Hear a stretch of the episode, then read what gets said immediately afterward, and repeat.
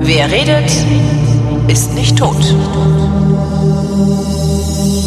Willkommen zum Geschichtsunterricht der Koproduktion von Vrindt und DLF Nova, wie immer mit Matthias von Hellfeld. Hallo Matthias. Sei gegrüßt. Thema heute, die Wismut. Ähm, da, ich, da, nee, fang du an. Ich wollte gerade sagen, das ist eine Firma, aber es ist auch, glaube ich, eine Region, oder? Oder ist es eine Firma? Ja, eine ich hatte erst gedacht, es sei eine Stadt, um es mal ganz ehrlich zu sagen, weil ich Du dachte, bist döver ein Dorf. als ich? Ja, weil ich äh, hatte das dann verbunden mit einem Fußballclub namens Wismut Aue. Und dann habe ich gedacht, ähm, also ganz früher, ja, also es ist schon ein bisschen her. Das, das hat irgendwas mit einer Namensgebung zu tun und das stimmt auch. Die Wismut AG wurde 1947 gegründet und Wismut und ähm, die Bezeichnung dieser Firma als Wismut AG ist einerseits Nein, es ist eigentlich Täuschung, so muss man sagen, weil Okay. es ging es ging um den Abbau von Uran. Ja. Und wenn du jetzt äh, dich zurückversetzt in das Jahr 1947, also zwei Jahre nach Kriegsende, beginnender Kalter Krieg, ähm, die noch nicht gegründete, aber schon in Gründung befindliche DDR, also die damalige Ostzone, lag im sowjetischen Einflussgebiet und wurde von sowjetischen ähm, Leuten ja hochgezogen. Äh, die waren natürlich total happy, auf dem Gebiet der DDR äh, große Mengen von Uran zu finden, Ja. ähm, um daraus dann möglicherweise jedenfalls Atombomben und andere Dinge zu basteln. Ähm, und deswegen haben sie gesagt, wir müssen das jetzt abbauen im großen Stil und nennen das Ganze Wismut AG. Ähm, und Wismut ist auch so ein Stoff, den man da rausholen kann, aber der eben nicht Uran ist. Ähm, und dabei bin ich dann, also als ich recherchiert habe, ich gesagt, ah, jetzt verstehe ich auch, warum das Erzgebirge eigentlich Erzgebirge heißt. Ach nee, das wusste ja sogar ich. Ja, ja. Weil Ich da gibt's sowas Bodenschätze. wirklich- Genau, ich habe mit sowas relativ wenig am Hut. Und ähm, dann habe ich aber mich klug gemacht und habe dann, kann jetzt ganz toll erzählen, und zwar äh, schon im 12. Jahrhundert gab es Silber und Zinn im heutigen Mhm. Erzgebirge. Ähm, und im Laufe der Zeit ist das natürlich abgebaut worden. Man hat ähm, also das Silber war ja eine, eine wunderbare Ware, die also wertvoll war, die auch im Mittelalter schon ähm, als Münzpräge Basis gegeben war. Und also es war einfach war viel los im Erzgebirge. Und bei dem Abbau ähm, hat man etwas herausgepopelt, sage ich mal, aus diesem Erzgebirge, aus den Gebirgstiefen. Das war so zunächst einmal eine völlig unbekannte Masse, die war schwarz, die war schwer und die war für damalige Leute offenbar nutzlos. Und ähm, man hat so gedacht, irgendwie da ist vielleicht Eisen drin, vielleicht auch Zink. Ähm, und auf jeden Fall konnte man nicht so wahnsinnig viel damit anfangen. Das Ganze wurde Pechblende genannt. Und wenn du das heute dir anschaust, dann sieht das aus wie so ein äh, kubisch geformtes Kristall. Also ähm, das sieht äh, sehr hübsch sogar aus, finde ich, ehrlich gesagt. Und wenn man es aber chemisch ähm, auseinanderfrickelt und wieder zusammensetzt und guckt, was da eigentlich die Basis ist, dann ist es Uranoxid. Und ähm, Die sehen aus wie so, es gibt so, es gibt so Bonbons, die sehen so aus. Ja, so, stimmt. so Lakritz, nee, nicht Lakritz, äh, äh, doch, das ist, ist das doch, Lakritz? doch, das ist Sind das sind Lutschbonbons. Ja, ja, genau, So, die sind so, auch so, so eckig, ja. erstmal sind es Zahnkronenbrecher, wenn du die in, in den Mund tust und dann, und dann aber schmecken sie ganz gut und da ist es bestimmt auch alles total giftig, macht unglaublich dick und so weiter, aber trotzdem schmeckt es ganz gut, finde ich. Aber und du wenigstens strahlst nicht. Also Ja, hoffentlich. ähm, ja, und äh, also die die Bergleute, die da im Erzgebirge ihren Tagewerken nachgegangen sind, die haben nicht gewusst, was das ist, ähm, haben es einfach, ja, ich sag mal mehr oder weniger achtlos ähm, beiseite gelegt und ähm, Ende des äh, sieb- 18. Jahrhunderts, genauer gesagt 1789, in diesem berühmten Jahr 1789, als die Französische Revolution stattfand, da gab es in Berlin einen Chemiker namens Martin Heinrich Klapproth. Und jener Martin Heinrich Klapproth, der war Professor, forschte in Berlin und war befreundet und machte Experimente mit Alexander von Humboldt. Also er war tatsächlich eine Koryphäe. Und diese Koryphäe, die hat also sich im Hinterzimmer einer Berliner Apotheke zurückgezogen und dieses komische Zeug untersucht. Und ähm, er, er wusste nicht, was das ist. Er, er hat ähm, das auseinandergenommen, irgendwie klein genommen, hat gesehen, dass das Glas, wenn man es da drauf liegt, sich gelblich-grün ver verändert und dass das Ganze so ein bisschen im Dunkeln leuchtet. Und der hat das erst nicht richtig verstanden, was das ist. Und dabei hatte er in dem Moment Uran entdeckt, also die die Substanz Uran, die natürlich auch vorher schon in diesen äh, Kristallen drin war, die aber jetzt sozusagen herausgekristallisiert worden ist. Das Ganze wurde übrigens benannt nach dem äh, zu der Zeit auch kurz zuvor entdeckten Planeten Uranus. Ah. So, jetzt hast du auch was Neues gelernt. Ja. Ähm, und ähm, als also Uran entdeckt war, also wie gesagt, sagen wir einfach mal um 1800 herum, da gab es dann natürlich auf einmal auch ein neues Betätigungsfeld für die Bergleute und die begannen also den Uran abzubauen oder das Uran abzubauen. Und das hat in den folgenden 100 Jahren schon auch ganz schöne Ausmaße angenommen. Also wir haben eine Zahl habe ich gefunden von 1600 Tonnen Uranfarben, nannten sie das, die gefördert wurden. Also das, was der Klapproth äh, entdeckt hat, dass also dieses Glas gelblich-grün wird und es im Dunkeln ein wenig leuchtet, das nannte man zunächst mal Uranfarben. Und bis das dann wirklich sich, ich sag mal, in die richtige äh, Nutzung und in die dann auch schlechte Nutzung äh, verändert hat, da kommt dann ein ganz großer Name ins Spiel, nämlich Marie Curie. Aber warte mal, was haben die denn bis dahin mit dem Zeug gemacht? Gar nichts. Also es lag einfach nur rum. Also die haben Naja, gesehen, wir haben das hier, aber wir wissen damit nichts anzufangen. Ja, weil die Atombombe war noch nicht erfunden und die Glasfärbung, das haben sie gemacht. Das wurde also Glas So, mit gefärbt. okay.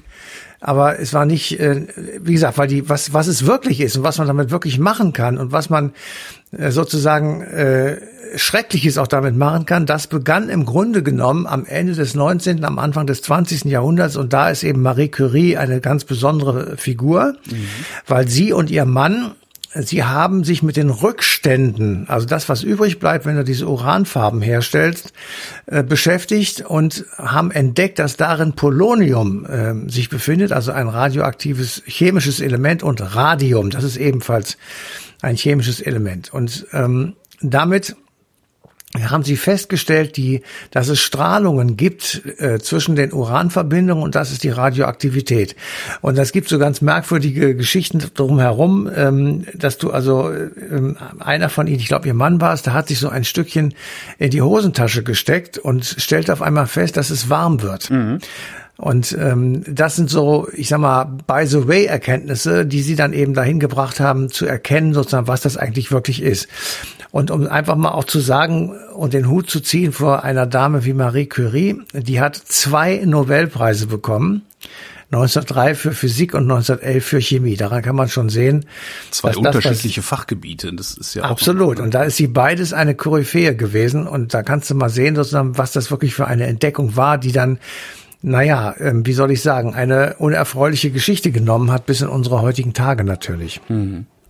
So, und jetzt kommen wir kommen wir also wieder ähm, äh, auf das Ende des Zweiten Weltkrieges. Das ist ja bekanntlich an unterschiedlichen Zeitpunkten äh, beendet worden. Äh, 1945 im Mai hier in Europa und im August äh, in, im Pazifik, also genauer gesagt in Japan, mit der Explosion zweier Atombomben. Und das hat äh, natürlich Japan zerstört und erschüttert. Es hat aber auch in der restlichen Welt ähm, äh, große Aufregung verursacht, weil jetzt zum ersten Mal sozusagen durchprobiert wurde, was es eigentlich bedeutet, wenn man eine solche Bombe zur Explosion bringt. Die Forschungen daran, die sind ja auch schon im Zweiten Weltkrieg gewesen, auch in Deutschland und äh, in den USA und eben auch in der Sowjetunion. Und als die Sowjetunion oder als die Sowjets merkten, dass äh, in ihrem Gebiet in der DDR, was sie wirklich 1945 noch nicht wussten, wo sie einfach gesagt haben, die DDR gehört zu uns, da war ihnen nicht klar, dass in dem, im Erzgebirge jede Menge Uran lagert. Aber als sie es dann bemerkten, haben sie natürlich ein paar Wodkas aufgemacht und waren hoch erfreut, denn sie haben viele Tonnen Uranoxid gefunden. Und dann haben sie natürlich sofort damit begonnen, im Erzgebirge das Ganze professionell ähm, aufzuziehen. Sie haben eine große wissenschaftliche Suchaktion sozusagen gestartet und haben also das Gebirge untersucht. Sie waren ein Jahr später, schon 1946, sehr erfolgreich, haben also festgestellt, hier liegt jede Menge davon und haben dann die Uranförderung an zwei Städten begonnen, und zwar in Schneeberg und in Johann-Georgenstadt. Die liegen beide in der sächsischen, im sächsischen Erzgebirge und da sozusagen, das war die Begründung und das war die, der, der, der Startschuss dafür, dass eben in Moskau darüber überlegt wurde, wie können wir dieses Uran fördern, wie können wir es nutzen und wie halten wir das geheim. Aber haben die nicht, hat Russland nicht eigene Uranvorkommen? Oder kannten die die damals noch nicht? Ähm, das kann ich dir ehrlich gesagt gar nicht sagen. Sie haben bestimmt Uranvorkommen, ähm, weil so selten ist das, glaube ich, gar nicht. Ja. Ähm, aber äh, zu der Zeit war das für sie also der Fund des Jahrhunderts sozusagen. Okay. Und ähm, das, das kann man auch nachlesen. Also im Innenministerium in Moskau wurden also sofort Sitzungen abgehalten, was jetzt gemacht werden muss. Und dann gab es einen Beschluss im Sommer, dass man das also äh, natürlich für sich behalten wollte, weil man den Amerikanern oder den westlichen Alliierten nicht unbedingt ähm, Einblick gewähren wollte in die Möglichkeiten, die die Sowjetunion damals schon hatte. Und sie gründen aus Täuschungsgründen und Tarnungsgründen die sogenannte Wismut AG. Mhm. Und das war eben 1947. Diese Wismut AG war in Mehrheitsbeteiligung natürlich sowjetisch. Äh, das war alles hoch und top geheim und es war im Grunde genommen der Beginn des sowjetischen Atomprogramms äh, im Kalten Krieg. Und Wismut ist im Übrigen das äh, so nebenbei ist es ein Mineral, ja, und äh, das ist eine eine Tarnbezeichnung gewesen, damit nicht irgendwie stehen musste die Uran AG oder okay. sowas, ja, was an sich richtiger gewesen wäre. Das hat aber, aber trotzdem jeder gewusst, vermute ich mal, ne? Ähm, also ich gehe davon aus, dass sie es dann irgendwann schon gewusst haben. Am Anfang sicher nicht, aber äh, irgendwann später schon, zumal die äh, Sowjetunion auf einmal über ausreichend Uran verfügte, um eben äh, selbst Atombomben herzustellen. Und insofern ähm, war klar, das muss ja irgendwo herkommen. Aber jedenfalls sollte erstmal verschleiert werden, ähm, um was es da wirklich geht. Und äh, der Befehl, der dazu also äh, notwendig war, der wurde von der ähm, von der berühmten SMAD, also der sowjetischen Militäradministration in Deutschland verfasst, und zwar am 26. Mai 1947. Und ähm, da war festgelegt, dass alles das, was im Erzgebirge an Uranabbaubetrieben vorhanden ist, das wird jetzt sowjetisches Eigentum. Aber die DDR hatte auch einen Vorteil davon, nämlich dieses wurde als Reparationsleistung der DDR gegenüber der UdSSR angerechnet. Das ist natürlich schon ordentlich ein, ein Teil gewesen der äh, Reparationsleistungen, die die DDR gegenüber Russland ähm, leisten musste, aufgrund der Niederlage des Zweiten, im Zweiten Weltkrieg. Und sie machten im Prinzip eine, ich sag mal, eine Zweigstelle äh, äh in Wismut, mit der Wismut AG auf einer Moskauer Hauptfirma sozusagen, die dann dafür gegründet wurde. Mhm. Es wurden jede Menge Bergleute gebraucht. Ähm, es ist mehr als weit über 100.000 Menschen haben da gearbeitet. Krass. Das ist wirklich eine irre Menge gewesen. Wobei man muss auch fairerweise sagen, auch da ging es nicht so fröhlich zu, wie man sich das vielleicht vorstellt. Ähm, abgesehen davon, dass Bergarbeit oder Untertagearbeit hier sowieso keine fröhliche Veranstaltung ist. Aber es war so, dass auch viele Menschen gezwungen wurden, dort unten zu arbeiten. Das Abbaugebiet wurde schwer bewacht von der Roten Armee mhm. und es gab wirklich drastische Strafen auch bei kleineren Vergehen. Das heißt, ähm, es wurde geheim gehalten. Es wurde von der Roten Armee bewacht und es war ein rein sowjetisches Unternehmen, wurde aber der DDR sozusagen angerechnet als Reparationsleistung für den Zweiten Weltkrieg. Das ist aber nett. Ja. Was, was ich so, so amüsant finde daran ist, äh, dieses äh, unbedingte Bemühen darum, dass das wie ein, äh, ein, ein ganz äh, harmloses, legales Business aussieht, statt einfach zu sagen, ja, wir bauen da Uran ab, was wollt ihr denn? Ja, das ist ganz, ganz also, witzig, aber ja. Äh, normale Menschen können sich in diese Gehirnwindungen nicht hineindenken. Das ja, muss man einfach mal so sehen. Das, das, sehen wir heute auch wieder, ja. Ja, schon. es ist ja, einfach ja. alles absurd und man denkt sich, es ist alles Affenkram. Das ist wie auf der Affeninsel der Berühmten, wo die Leute, wo die Affen sich gegenseitig bekämpfen oder auch eben friedlich sind, wie auch immer. Also es ist einfach, äh, es ist wirklich äh, mal, wirklich völlig bescheuert. Äh, kleiner Exkurs Atombombe. Du hast eben gesagt, so ja, Hiroshima Nagasaki, um zu gucken, äh, wie die Dinger auch wirken und sowas. Waren die sich, weiß man das, waren die Amerikaner sich damals der äh, mittel- und langfristigen Folgen dieser Bombenabwürfe im Klaren und haben das einfach hingenommen oder haben die einfach nur gedacht, wir haben hier jetzt echt starke Bomben? Nein, sie waren sich der Folgen nicht im Klaren. Ähm, da gibt's auch, da gibt's auch äh, Berichte drüber, dass das äh, das und das Risiko hat, dass man einfach gar nicht weiß und so weiter und so mhm. weiter. Das Einzige, was man wusste, ist die, Verhe die Wirkung ist so verheerend, dass die Japaner sofort aufhören, den Krieg weiterzuführen. Und das war der Sinn der Sache. Ähm, ich bin mir sicher, dass es bei ganz vielen solchen Dingen äh, so geht, dass man einfach macht, wir probieren das jetzt mal. Ich sag mal, Napalm ist auch so ein schönes Beispiel, mhm. wo man sich überhaupt nicht im Klaren darüber ist, dass die Leute heute noch daran sterben und ähm, dass es, äh, ich weiß nicht, über Generationen hinweg Fehlgeburten gibt oder Missbildungen bei äh, Geburten. Ja das alles darauf zurückzuführen ist und ähm, die die der Einsatz von solcher solch menschenverachtenden verheerenden Waffen, den kannst du ja gar nicht vorausblicken, weil du eben es nicht ausprobieren kannst. Du kannst nicht eine eine ich sag mal eine zehntausendstel Atombombe irgendwo in einem Reagenzglas zum ja. Explodieren bringen. Das geht eben nicht, ne? Und äh, insofern äh, ist das alles unerforscht, genauso wie die taktischen Atomwaffen, die dieser Typ da aus Moskau vielleicht auch in der Ukraine einsetzen will. Da weißt du natürlich, die sind nicht so verheerend wie eine äh, große Atombombe, die, äh, weiß ich nicht, über am Himmel irgendwo explodiert. Ähm, aber du weißt eben auch nicht, was mit der Gegend passiert, wo das passiert. Also wenn du es meinetwegen in Kiew machen würdest, ob dann Kiew äh, in den nächsten zehn Jahren überhaupt noch zu betreten ist oder eben nicht. Mhm du, du weißt nicht, wie sich das ins Erbgut der Menschen hineinfrisst und wie, was mit ihren Kindern und Enkeln sein wird. Das ist einfach alles, ähm, ja, unfassbar. Wirklich unfassbar. Zurück zu Wismut. Ja. Also die, die, die fingen also, ähm, ich sag mal, in den 50er Jahren an, dort zu produzieren. Äh, das war zunächst mal jetzt nicht so der Brüller. Das waren 1000 Tonnen im Jahr zum ersten Mal 1950 und dann hat sich das natürlich gesteigert. 1953 habe ich eine Zahl gefunden. Da haben dort mehr als 130.000 Menschen gearbeitet. Und ähm, in den 60er Jahren war dann die Wismut AG tatsächlich auf dem berühmten Weltniveau ähm, angekommen, also was die Produktionsweise angeht und was mhm. das P Produkt angeht. Allerdings, wie immer, ähm, in den Staaten des Ostblocks waren die Produktionskosten sehr viel höher weil sie eben, äh, ich sag mal, unrentabel produziert haben und nicht ähm, rationalisiert haben und mhm. sich auch gegenseitig äh, nicht richtige Rechnungen geschrieben haben. Also das war alles ziemlich undurchsichtig, aber im Endeffekt waren die Kosten der Produktion sehr viel höher als in vergleichbaren anderen ähm, Abbaugebieten.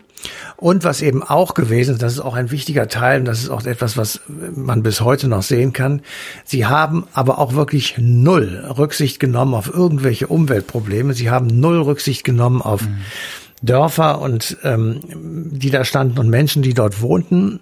Ähm, so ähnlich wie beim Kohleabbau hier in der Bundesrepublik wurden auch in der DDR Dörfer abgerissen, ganze Ortskerne wurden einfach rausgeschmissen, weil darunter komischerweise gerade ein riesiges Uranfeld entdeckt worden ist, dann wurde einfach gesagt, in keine Ahnung so und so vielen Monaten ist hier Schluss, dann seid ihr alle weg, dann reißen wir das Dorf ab und wir bauen es irgendwo anders wieder auf. Wie bei der Braunkohle, ne?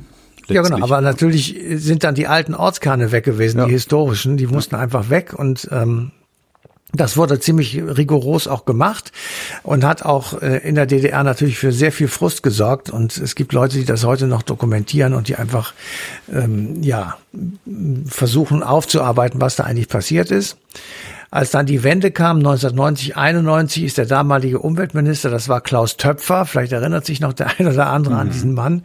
Das war ein ziemlich aufrechter Christdemokrat. Das legendär war der Typ sogar. Also ist es, glaube ich, auch immer noch. Ähm, und der war später ähm, äh, also ganz viel in der Welt unterwegs und war also für die Vereinten Nationen am Start und war also wirklich einer der ganz großen Experten ähm, als Umweltminister.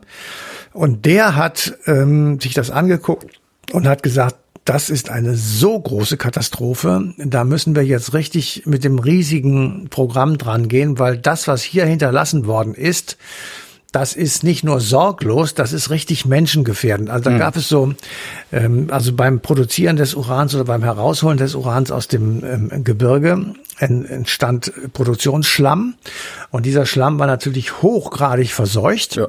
Und äh, das haben die damals einfach äh, in so Rückhaltebecken laufen lassen und haben es, ohne dass es abgedeckt war, einfach austrocknen lassen an der Sonne. Und damit, damit ist, ist alles, was da so an Dämpfen rausgeht, das wurde also fröhlich in die Umwelt entlassen. Und die Becken oder der Schlamm in den Becken, der war auch 1990 noch zu sehen und der musste jetzt irgendwie weg. Gleichzeitig gab es natürlich, das kann man sich ja auch leicht vorstellen, äh, wirklich zigtausend Bergleute, die da in diesen ähm, Abbaugebieten gearbeitet haben, die Lungenkrebs hatten mhm. oder was äh, nicht minder katastrophisch ist, eine Quarzstaublunge, also wirklich schwere dramatische äh, Folgen. Und der Rückbau, das muss man sich wirklich mal vorstellen, der Rückbau dieser ganzen ähm, Wismut AG und der des gesamten Abbaus dort ist fertig im Jahr 2030. Dann haben wir 40 Jahre wirklich mit viel Aufwand, viel Geld und viel äh, Menschen, die daran beteiligt waren, es hinbekommen, diese Geschichte, ich sag mal, so wieder sauber zu kriegen, dass mhm. man dort ohne Probleme einen Kinderspielplatz bauen kann, könnte ich jetzt mal so etwas übertrieben sagen. Hm? Warum hat man es eigentlich nicht weiter betrieben? Also, weil wir haben ja auch Uran gebraucht. Ja, das ist eine gute Idee, das war dann unproduktiv. Ähm, okay. Das, wie so äh, vieles in der ehemaligen Wie so vieles, ja. es wurde einfach, ähm, es war, ja, der Bedarf war nicht gesehen. Ähm, ich weiß nicht genau, wozu wir jetzt, abgesehen davon, dass wir Atomkraftwerke betreiben, äh, wo wir das Uran gebrauchen könnten, aber ich... Ja, Kernkraftwerke und so Strahlung, medizinische Strahlungsquellen, aber da brauchst du ja, nicht gut, so viel, das, ja. Und aber natürlich Kernwaffen. Wahrscheinlich schon unser, unser heimliches ja. Kernwaffenarsenal. Genau. Aber wahrscheinlich hatten die ja 1990 im Westen auch genügend Lieferverträge, sodass sie das woanders herbekommen haben. Also es, äh, so. Auf jeden Fall ist bei der Sanierung nochmal ähm, angefallen 3350 Tonnen Uran. Och. Und dieses Uran wurde natürlich verkauft und dann zur Finanzierung der Sanierung sozusagen mitverwendet. Mhm.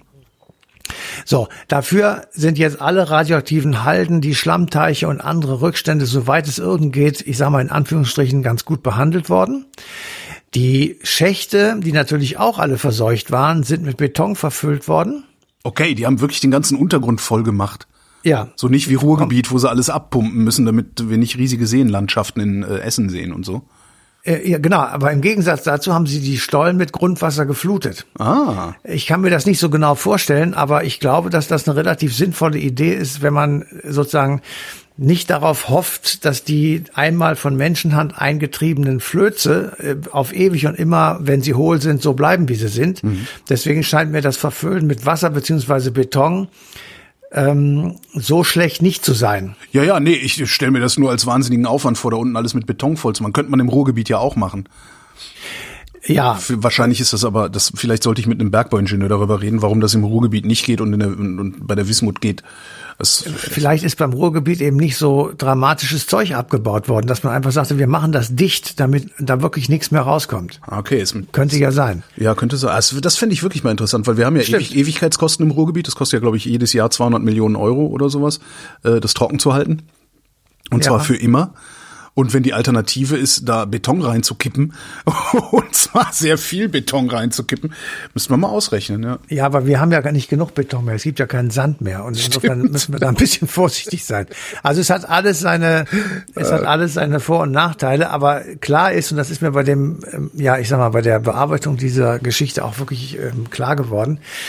Also die, der Rückbau von solchen Geschichten ist ein, also wirklich ein Lebenswerk. Ja. Ähm, äh, ob die und die Frage, ob das wirklich dicht ist, ja, also ob diese Abraumhalden, die sind jetzt mit Erde bedeckt und die sind bepflanzt, da stehen Bäume drauf und so weiter, ob das wirklich dicht ist, ob da wirklich nichts mehr aus der Erde rauskommt, das kann ich ja alles, das wird natürlich gemessen und so klar, aber da gucken wir mal, wie lange das dauert.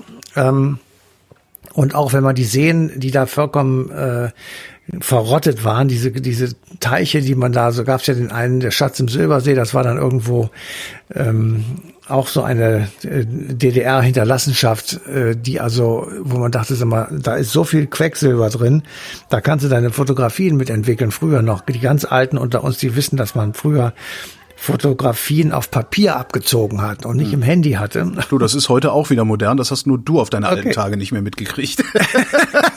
okay, alles klar.